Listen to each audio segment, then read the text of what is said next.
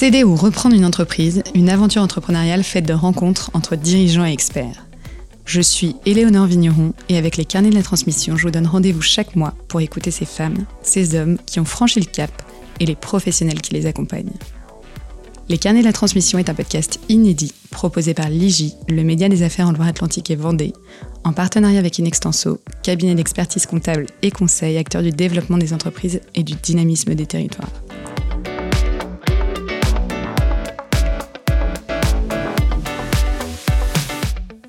Bienvenue dans ce nouvel épisode des carnets de la transmission. Aujourd'hui, nous revenons sur la session de l'agence de conseil et digital nantaise Intuiti qui a eu lieu en 2021. Pour explorer les multiples facettes de cette transition, nous retrouvons ses acteurs clés, Vincent Roux, l'un des trois fondateurs anciens dirigeants de l'agence, et Johan Jutel, expert comptable associé in extenso. Ensemble, nous revenons sur l'histoire, les défis et les succès de cette session qui a marqué un tournant pour Intuiti. En écoutant les coulisses de cette opération, nous découvrons les motivations derrière cette décision et les enjeux auxquels ces dirigeants ont été confrontés. Bonne écoute Alors bonjour Vincent, bonjour Johan, bienvenue dans les carnets de la transmission. Aujourd'hui, nous nous retrouvons pour aborder les détails d'une opération qui vous a réuni en 2019 jusqu'en 2021, la session de l'agence de conseil et digital nantaise Intuiti. Mais avant de rentrer dans le détail de cette opération, je vais vous laisser dans un premier temps vous présenter. Euh, bonjour à tous, je suis Vincent Roux, donc euh, entrepreneur euh, nantais depuis le plus jeune âge, puisque j'ai commencé à 24 ans. Ma première entreprise, qui est d'ailleurs devenue Intuitive, donc l'entreprise qui va qui va être au cœur du sujet. Et puis après, j'ai vogué vers de nouvelles aventures entrepreneuriales avec 50 Truck au code et aujourd'hui Good euh, bonjour à tous, donc euh, Johan Jutel, euh, expert comptable associé chez Nextinso depuis un peu plus d'une dizaine d'années, mais présent chez Nextinso depuis plus de 20 ans, donc un bébé un bébé Nextinso, une une spécialisation, c'est beaucoup d'innovation dans dans mon passé, aujourd'hui l'animation d'une d'une belle région chez Nextinso. Vincent, vous avez fondé l'agence Intuiti en 2006 avec vos deux associés, Arnaud Chériot et Séverine Pierrot. Est-ce que vous pourriez nous raconter sa genèse et votre ambition pour l'agence? Alors, on a créé l'entreprise chacun de notre côté. C'est-à-dire qu'au départ, moi, j'étais tout seul sur une société qui s'appelait Artis et Arnaud et Séverine étaient euh, à l'origine de la création de Intuiti. Euh, Artis officiait sur la création de sites internet, etc. Bon, il faut se remettre en, en 2002, hein, donc c'était un marché euh, en, plein essor à ce moment-là. Et euh, Arnaud et Séverine étaient sur la mise en lumière, la visibilité de ces sites internet dans les moteurs de recherche, dont le principal était Google, évidemment déjà à l'époque. Euh, on s'est rencontrés en 2005. On a partagé une vision assez commune de ce que pouvait être le marché du web dans les années à venir. Et donc on s'est dit, il faut absolument qu'on puisse travailler ensemble à faire une offre commune autour de, la création des sites et de la mise en lumière de ces, de ces sites-là. Euh, en 2006, du coup, on a décidé de créer une holding commune euh, où, où on a fait le choix de pas valoriser d'ailleurs les entreprises, mais plutôt de valoriser l'aventure humaine. Donc on a, au lieu de prendre les bilans et de les mettre en comparaison pour euh, voir quel pourcentage chacun aurait, on s'est dit on, se met, on est trois, donc ce sera trois fois un tiers. Et donc c'est comme ça qu'on a on a créé l'entreprise qui a aussi permis d'être de, de s'aligner, d'aligner nos intérêts aussi, euh, et ça sera important pour la suite euh, vis-à-vis de, l'entreprise et de, son développement. Et puis ensuite, en 2009, on a fusionné les deux entreprises et les deux marques pour n'en laisser qu'une seule qui était Intuiti. C'était celle qui avait le, plus d'aura à l'époque. Donc on a fait le choix de conserver uniquement la marque Intuiti. Et ensuite, en, en 2013, euh, j'ai pris la direction seule des opérations. Euh, Arnaud et Séverine travaillant sur des projets parallèles. Euh, et c'est en 2017 que la fièvre entrepreneuriale m'a repris et c'est à ce moment-là justement qu'on s'est mis en, réflexion sur le fait de se dire ok maintenant qu'est-ce qu'on fait? Est-ce qu'on on garde les rênes de l'entreprise? Est-ce qu'on positionne quelqu'un pour la gérer? Est-ce qu'on vend l'entreprise? Voilà. Donc les réflexions ont commencé à ce moment-là. Et donc Johan, euh, pourriez-vous nous expliquer votre rôle en tant qu'expert comptable? Alors le, le rôle euh, en tant qu'expert comptable, il est dans toutes les phases de la de la transmission. Euh, effectivement, euh, ça peut durer un peu de temps, comme on a pu le voir. Euh, c'est déjà au départ l'aide à la décision, puisque c'est une décision qui est importante dans le dans la vie d'un entrepreneur que de transmettre son entreprise. Donc on intervient là. Après, c'est des aspects plutôt techniques, euh, des aspects de, de, valorisation, des aspects de préparation des comptes, des aspects juridiques. Euh, et puis dans la dans la phase dans la phase on va dire plus avancée, c'est euh, l'accompagnement à la négociation euh, sur toutes les opérations, sur tous les points qui peuvent être vus euh, euh lors de la transmission. Donc c'est-à-dire ça va du du prix aux conditions de paiement, aux conditions d'accompagnement. Euh, nous, notre rôle, il est vraiment tout au long de cette phase-là d'être en proximité du, du chef d'entreprise et là en l'occurrence des chefs d'entreprise. Alors Vincent, pour revenir du coup à, l'agence Intuiti, pour comprendre aussi votre cheminement, est-ce que vous pourriez nous raconter quels sont les facteurs qui vous ont poussé avec vos associés à vouloir vendre cette agence? C'est une question qui est euh, pas évidente parce qu'on se lève pas un matin en se disant tiens, je vais vendre. Allez, voilà, c'est le bon moment, c'est maintenant, etc. Je pense que c'est un cheminement euh, euh, au fil de l'eau. Je pense d'abord le fait d'être trois à la tête de l'entreprise bouscule un peu l'ordre des choses et, le, et, le, et désaligne les intérêts. Voilà, je pense que c'est un des éléments qui fait qu'on se dit euh, euh, qu'à partir de ce moment-là, peut-être qu'il faut repenser les objectifs de chacun et donc euh, ce qu'on a à faire dans l'entreprise.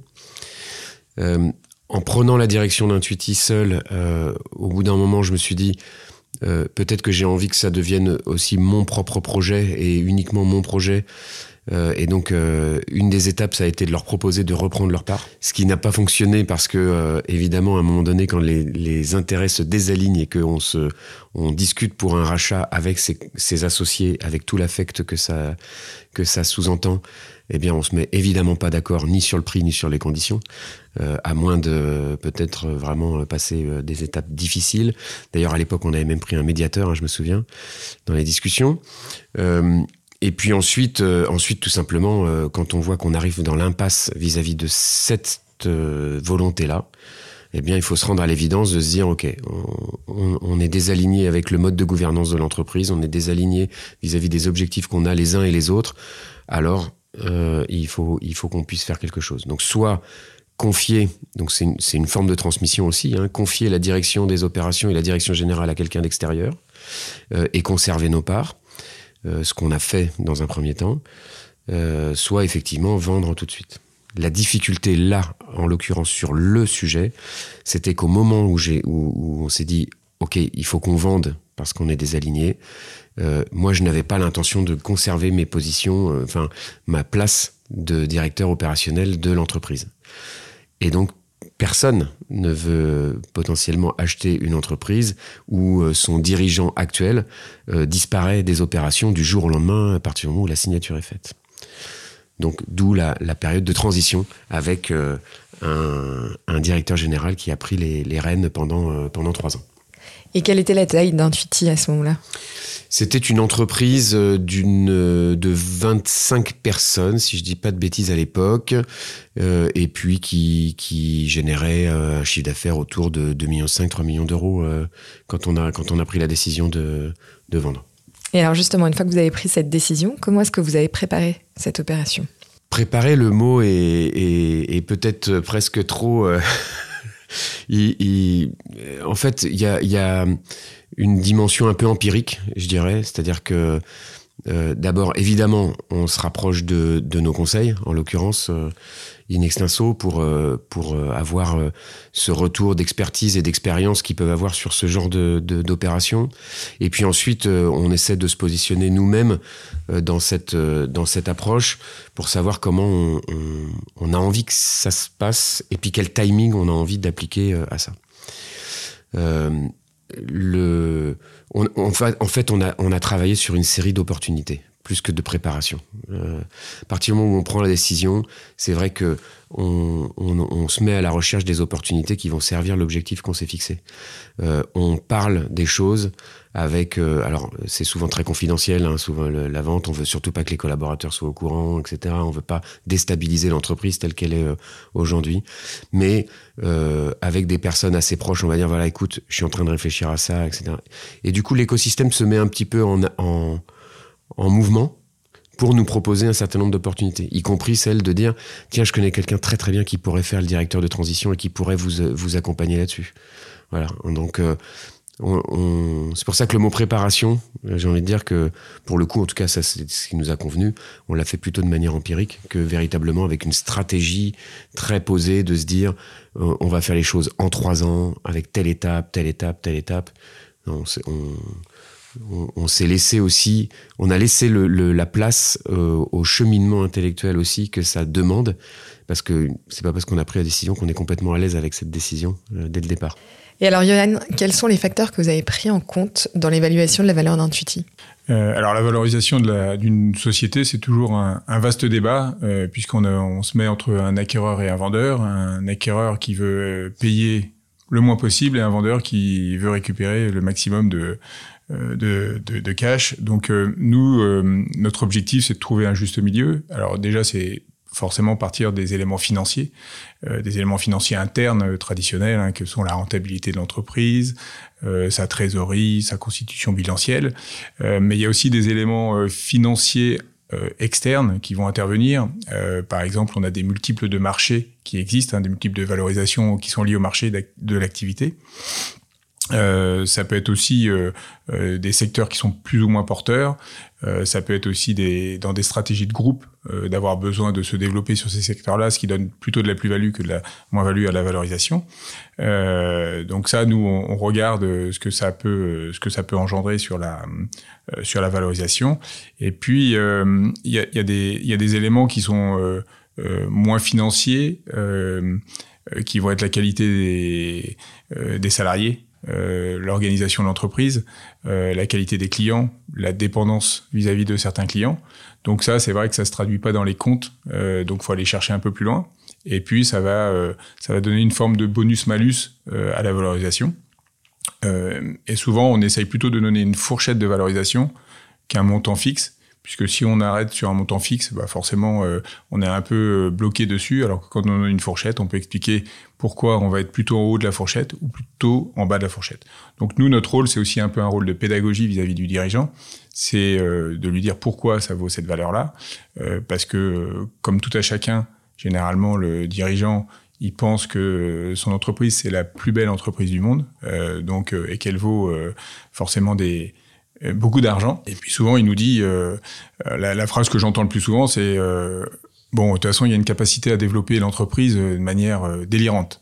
Donc moi, je lui réponds à chaque fois, bah, si c'était, si c'est le cas, pourquoi vous l'avez pas fait avant, quoi? Et donc, dans ces cas-là, c'est pas à l'acquéreur de payer un développement futur, mais c'est bien euh, à l'acquéreur de, de, payer le, le, juste prix. Quoi. Pour, pour vulgariser ce, cette, cette démarche-là, je pense qu'on a on a tous vendu une maison, pour ceux qui sont propriétaires, qui ont la chance de l'être. Bon, quand on vend une maison, en fait, euh, c'est systématique. Euh, on imagine que notre maison, elle vaut, euh, elle vaut 100. Et l'agent immobilier, systématiquement, va dire, oui, mais je pense que vraiment, si vous voulez la vendre, c'est 80. Et donc, on va se mettre six mois dans la tête de vendre 100. On va la mettre en annonce à 100. Et finalement, elle vendra à 80. Parce qu'à un moment donné, même si vous avez changé la chaudière, que vous avez refait les peintures, même si vous avez fait du paysagisme, même si la maison, selon vous, elle est placée formidablement, etc. Bon, bah, il y a un truc qui s'appelle le prix au mètre carré. Et en fait, là, c'est pareil, il y a des calculs euh, basique de rentabilité d'entreprise. Et après, on peut dire ce qu'on veut. Euh, finalement, euh, les hypothèses de goodwill, comme on dit, ou les hypothèses de, de synergie avec la stratégie, etc. Bon, bah, si l'acheteur en est pas convaincu, ça reste un multiple de l'EBITDA et terminé. Quoi. Je pense que l'image est assez parlante. Justement, parlez-nous du processus de cession en lui-même. Quels ont été les défis que vous avez dû surmonter? Bah, le premier défi qu'on a eu à surmonter, euh, c'était de trouver quelqu'un déjà qui, puisse être d'accord pour prendre la tête des opérations et euh, euh rester après la vente. Donc ça, c'était déjà un premier challenge. le deuxième challenge, c'est comment ça se vend une entreprise. Quoi sans trop le dire, euh, sans, mettre aux yeux et aux sus de nos clients et de nos collaborateurs, ça y est, euh, on vend, etc. Donc, comment on fait pour ne pas déstabiliser l'entreprise et à la fois pour aller chercher des cibles euh, potentielles d'acheteurs? Donc en, en, en, 2019, on, avait fait appel à, une banque d'affaires, donc un, une sorte de courtier, hein, quelqu'un qui fait de la mise en relation entre des, acquéreurs et et des cibles d'acquisition. Et puis après, en, sur la, la, la, deuxième partie de la vente, pour le coup, là, c'était un partenaire, quelqu'un avec qui on, on avait déjà l'habitude de travailler, avec qui on a entamé les discussions et qui, qui, se, sont, qui se sont révélées fructueuses. Donc voilà, c'est la gouvernance euh, de transition, c'est euh, les, les cibles d'acquéreurs, euh, et puis après, bah, c'est évidemment la logique des collaborateurs. Qui est-ce qu'on met dans le secret Qui est-ce qu'on implique dans cette dans cette vente Parce que parce que là, on parle d'une entreprise de service. Et donc, l'actif principal de l'entreprise, ce sont d'abord et avant tout les gens. Donc, il faut qu'ils soient impliqué dans cette décision, impliqué dans le futur de l'entreprise. Et, ça, c'est un challenge. Euh, c'est probablement le plus gros challenge. Et en, en complément euh, des propos de Vincent, je pense que euh, d'un point de vue extérieur, comme nous on a pu le, vivre, c'est aussi de, trouver un alignement entre les cédants. généralement, quand on cède une entreprise, il n'y a qu'une seule personne. Donc, nous, on a un échange à faire avec une seule, un seul interlocuteur qui a ses objectifs. Donc on essaye de comprendre pour adapter les objectifs à la session. Là, en l'occurrence, on avait trois cédants. Euh, avec trois projets professionnels euh, à venir. Donc il fallait absolument trouver et, trois philosophies même pour l'entreprise, hein, pour euh, ce que devait devenir Intuiti post-session. Donc il a fallu faire converger au maximum les intérêts des uns et des autres, de manière à ce que tout le monde s'entende et se dise ok, euh, là c'est le euh, c'est la bonne, euh, c'est le bon acquéreur, euh, c'est le bon montant, c'est les bonnes conditions pour effectivement les collaborateurs, puisque c'était une préoccupation forte de, des trois des trois cédants. donc c'était vraiment un point particulier dans cette dans cette transmission qui était la multiplicité des, des cédants. Et alors justement, Johan, comment avez-vous aidé les parties à assurer une transition en douceur et réussie après cette transmission? Dans la transmission, il y a la, enfin, il y a, il y a, la partie du le vendeur, euh, l'acquéreur, je veux dire, qui doit euh, qu'on doit accompagner dans, dans sa reprise, euh, qu'on doit aussi rassurer. Euh, donc nous, on a on a continué notre mission d'expertise comptable traditionnelle, hein, d'arrêter des comptes, de on a fait la situation intermédiaire de, de session, hein, c'est-à-dire que souvent quand il y a une session, il y a un, un des comptes de résultats qui sont établis pour pour déterminer un certain nombre d'éléments pour le futur de référence. Donc on a continué à, être présent, à animer euh, la, partie gestion. Euh, donc ça a fait une transmission euh, un peu en douceur sur la partie sur la partie administrative et comptable. Donc ça c'est plutôt rassurant souvent pour pour l'acquéreur qui au départ avait plutôt l'intention de reprendre en interne toute la compta, euh, puisque c'était c'est souvent ce qui se passe. Et là, il a vu qu'il y avait une bonne euh, une bonne osmose entre les équipes de chez Nexinso et, et d'Intuiti, et qu'il y avait une certaine indépendance vis-à-vis de, de, notre position. Et ensuite, c'était d'accompagner les, les, les vendeurs dans l'ensemble de leurs projets euh, qui étaient effectivement euh, très différents les uns des autres. Euh, donc là, c'est plutôt de la fiscalité, de la structuration juridique, de savoir comment on, comment on organise la suite pour que quelque part le net en poche, ce qui ce qui est souvent important, soit le soit le maximum et que chacun puisse investir ou investir dans les projets qu'il a qu'il a décidé. Donc c'est c'est toujours de se mettre, euh, ce que j'explique souvent dans la, transmission, mais dans beaucoup d'éléments, c'est souvent il faut se mettre à la place de l'autre. C'est-à-dire que pour comprendre, euh, à partir du moment où on comprend ce que l'autre veut, euh, on arrive beaucoup plus à adapter les propositions. Et là, c'est ce qui s'est passé en fin de, en fin de négociation pour aboutir à la, transmission, c'est de dire de, quoi chacun a besoin. Comment est-ce que vous aviez trouvé cet acquéreur? En fait, l'histoire, euh, on, a eu deux, deux, euh, deux, processus de vente. Un premier processus de vente qui s'est lancé euh, sur, sur l'année 2019 et qui est allé jusqu'à jusqu'au stylo au-dessus du papier. Et puis, on, bizarrement, le 16 mars 2020, ils nous ont appelé en disant bon, finalement, on, va pas le faire. Donc si chacun se souvient ce qui s'est passé le 16 mars 2020, vous comprendrez le, sujet autour du, du, confinement et du Covid. et sur le, deuxième, donc, donc ça veut dire qu'on avait déjà engagé le processus de transition et donc on avait déjà euh, ce directeur général de transition qui est venu euh, prendre les rênes de, la société. Donc l'entreprise était en euh, était autoportante, je dirais, sans avoir besoin de ses associés. Donc on avait déjà mis l'entreprise dans une situation vendable. Et pour le coup, sur le deuxième acquéreur, eh bien c'est ce directeur général qui a trouvé cet acquéreur avec un partenaire avec lequel il avait l'habitude de travailler depuis plusieurs mois, plus, presque presque un an ou deux. Et donc, euh, ce, qui, ce qui est amusant, c'est que c'est lui finalement qui nous a amené euh, l'acheteur. Et je pense que euh, quelque part, c'était aussi pour lui une manière de sécuriser la suite, pour pouvoir être certain de, en fonction de, de, l'acquéreur qui allait prendre possession de la société, qu'il allait pouvoir lui continuer son chemin aussi à l'intérieur même de l'entreprise. Et combien de temps ont duré les modalités de négociation? Alors euh, c'est amusant parce qu'en fait, il y a une perception du temps qui est, euh, qui est un peu tronquée. C'est-à-dire que euh, dans l'absolu, ça n'a pas duré énormément de temps puisque ça a pris entre 6 et 9 mois, je crois, de mémoire sur, le, sur le processus de vente. Mais on va dire que les 6 premiers mois passent très vite. Les 3 derniers mois sont extrêmement longs parce que tout se joue sur des pouillèmes de lignes, de d'intentions de, départ qui sont pas tout à fait respectées, etc. Parce que au début c'est la lune de miel, on est tous euh, hyper contents, euh, ah oui c'est génial, c'est stratégique pour l'entreprise, c'est le bon projet, etc.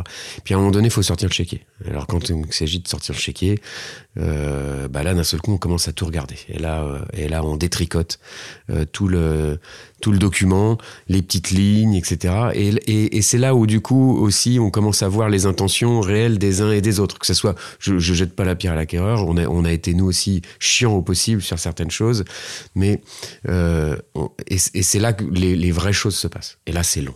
C'est long, c'est c'est pointilleux, c'est. Euh, euh, Johan parlait tout à l'heure de des, des trois associés.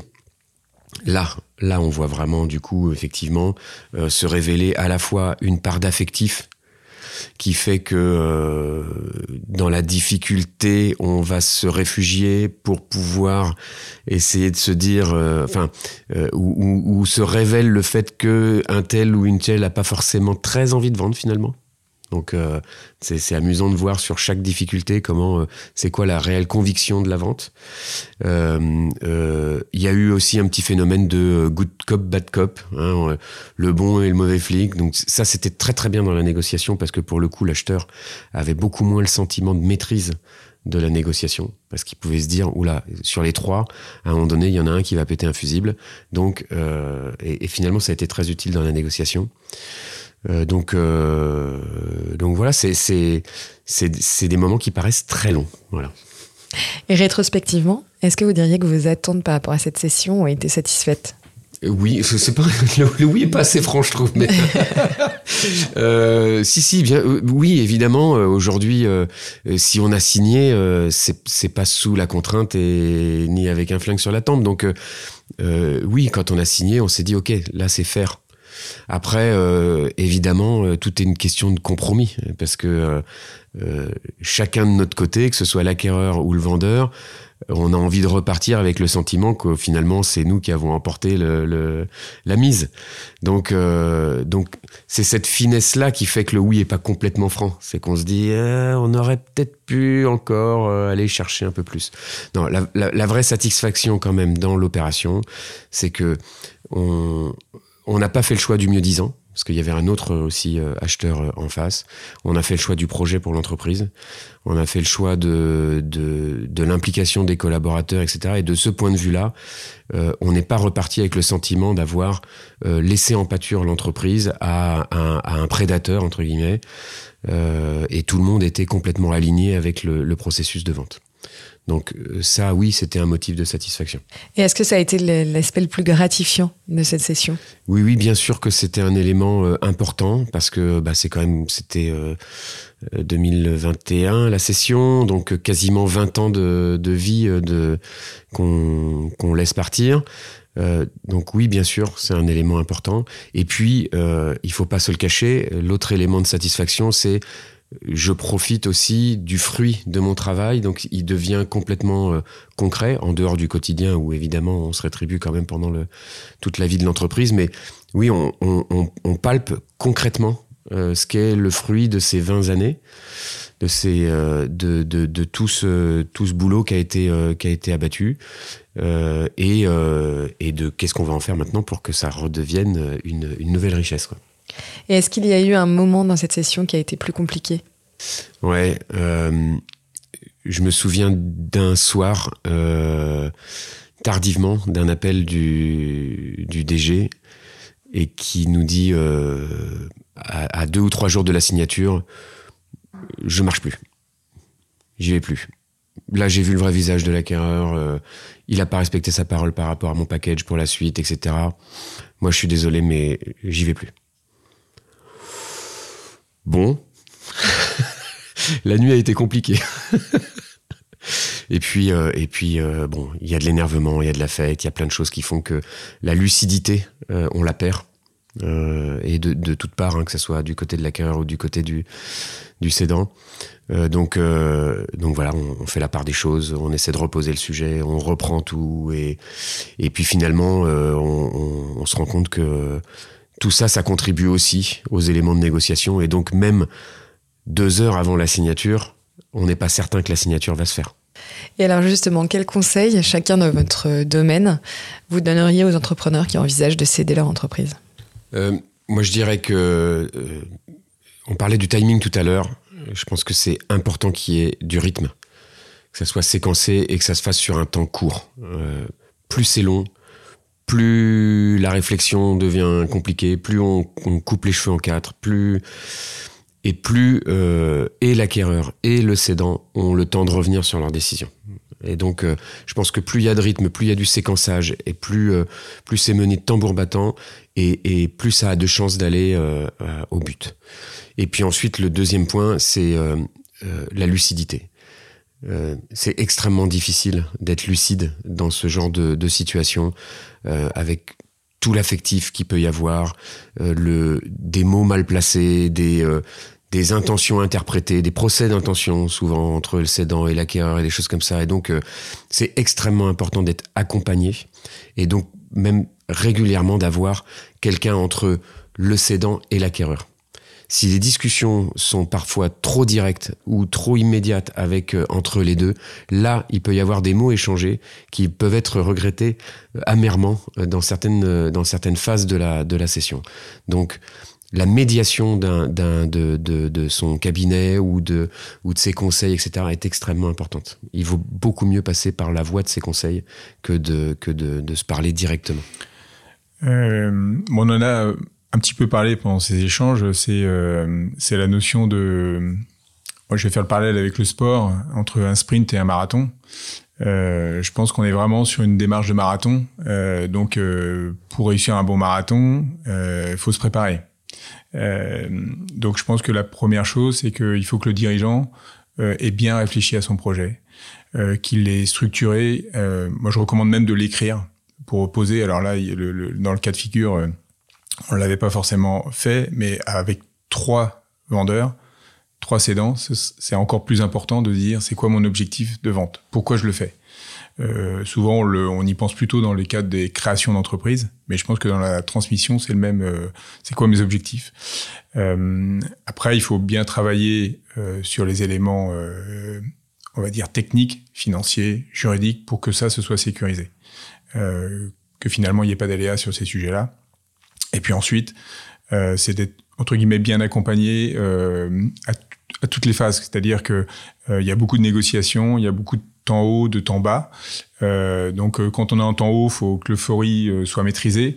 Mais quand on est en temps bas, Vincent vient de le dire, bon, les nuits peuvent être difficiles. Et donc là, il faut pouvoir se confier, parler, c'est une, une, vraie aventure humaine aussi. On parlait du sport, mais c'est aussi une aventure humaine.